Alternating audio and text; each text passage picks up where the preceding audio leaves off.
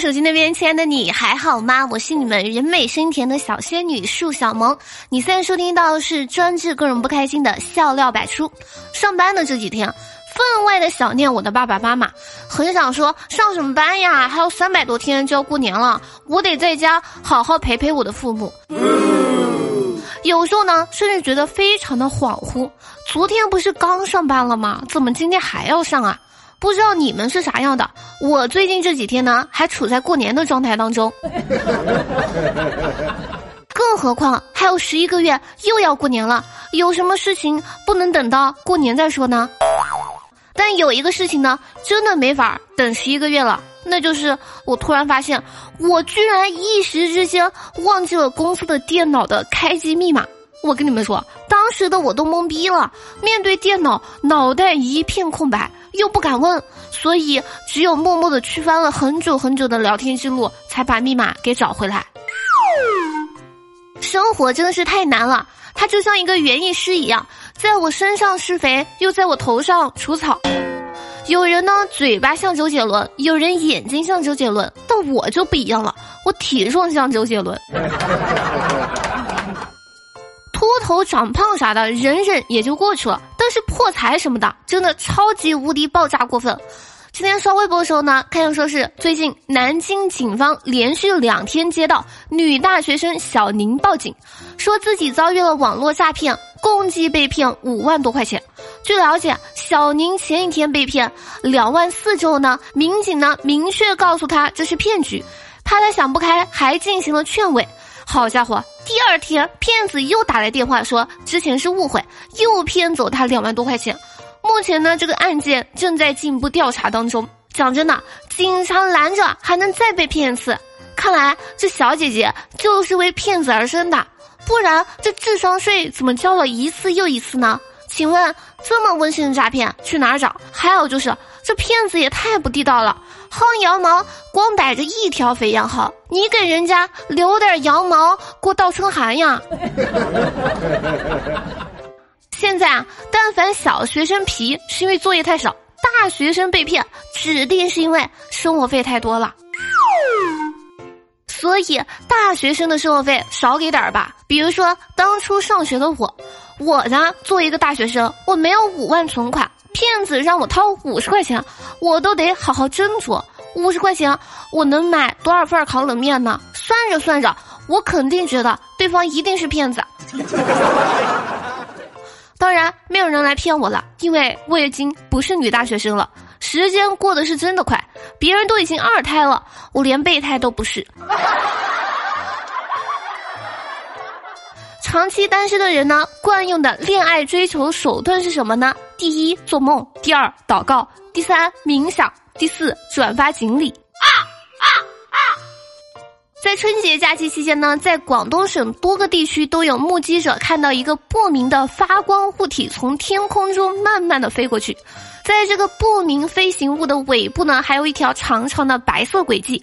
奇怪的是，这一个飞行物从天空中飞过时没有任何声音，大概飞行两分钟之后呢，它就渐渐的在眼前消失。我很想说，广东的朋友们，你们别慌，这是我老家火星的人来接我回家过年啦。没想到我们居然被发现了，看来我们火星的发明还有瑕疵。据走进科学专家分析了五集之后证实，这只是目击者因为熬夜打牌没睡好，眼睛花了。好吧，我在这儿告诉你们真正的答案，真正的答案就是这一次出现在广东地区的不明飞行物可能是高空飞机的尾气而已。哼，简直就是污染环境。我今天看热搜的时候呢，看见说是据韩联社报道。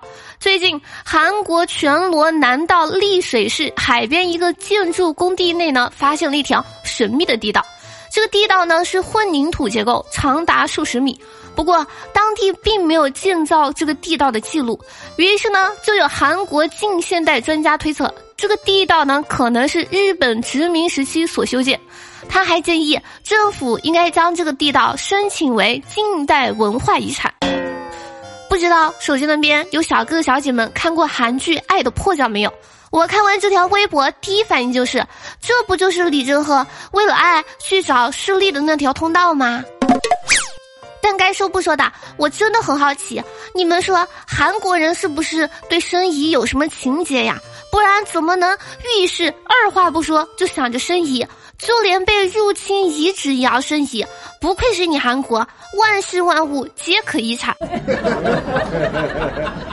说不定这可能是史前古迹，韩国历史又可以向前推动一百万年了。所以，他要生就让他生。还有就是，我今天发现我家猫尿的特别像韩文，我呢就赶紧拍张照片，准备也去给它生个姨。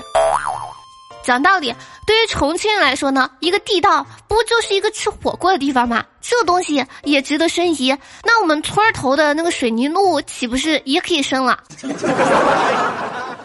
说到村里的路呢，河南许昌有一个村子可洋气了，因为这里的村民呢在村头搭建了一个野外迪厅，蹦迪的台子上呢站满了男女老少。伴随着激烈的音乐，摇摆的十分的欢乐。一位村民说：“每天都有人去蹦迪，前去蹦迪呢，大部分都是中年人。大家很喜欢这种娱乐方式，既锻炼身体又能娱乐。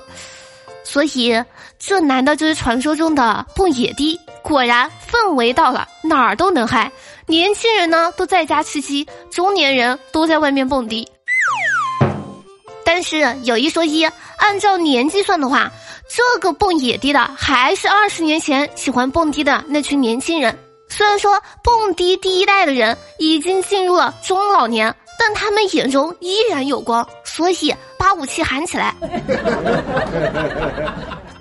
最近呢，一个父亲用钢丝球帮儿子洗车的视频呢，在网络上还挺火的。原来是陈先生当天呢帮朋友出婚车，车上沾满了喜色，不好清理。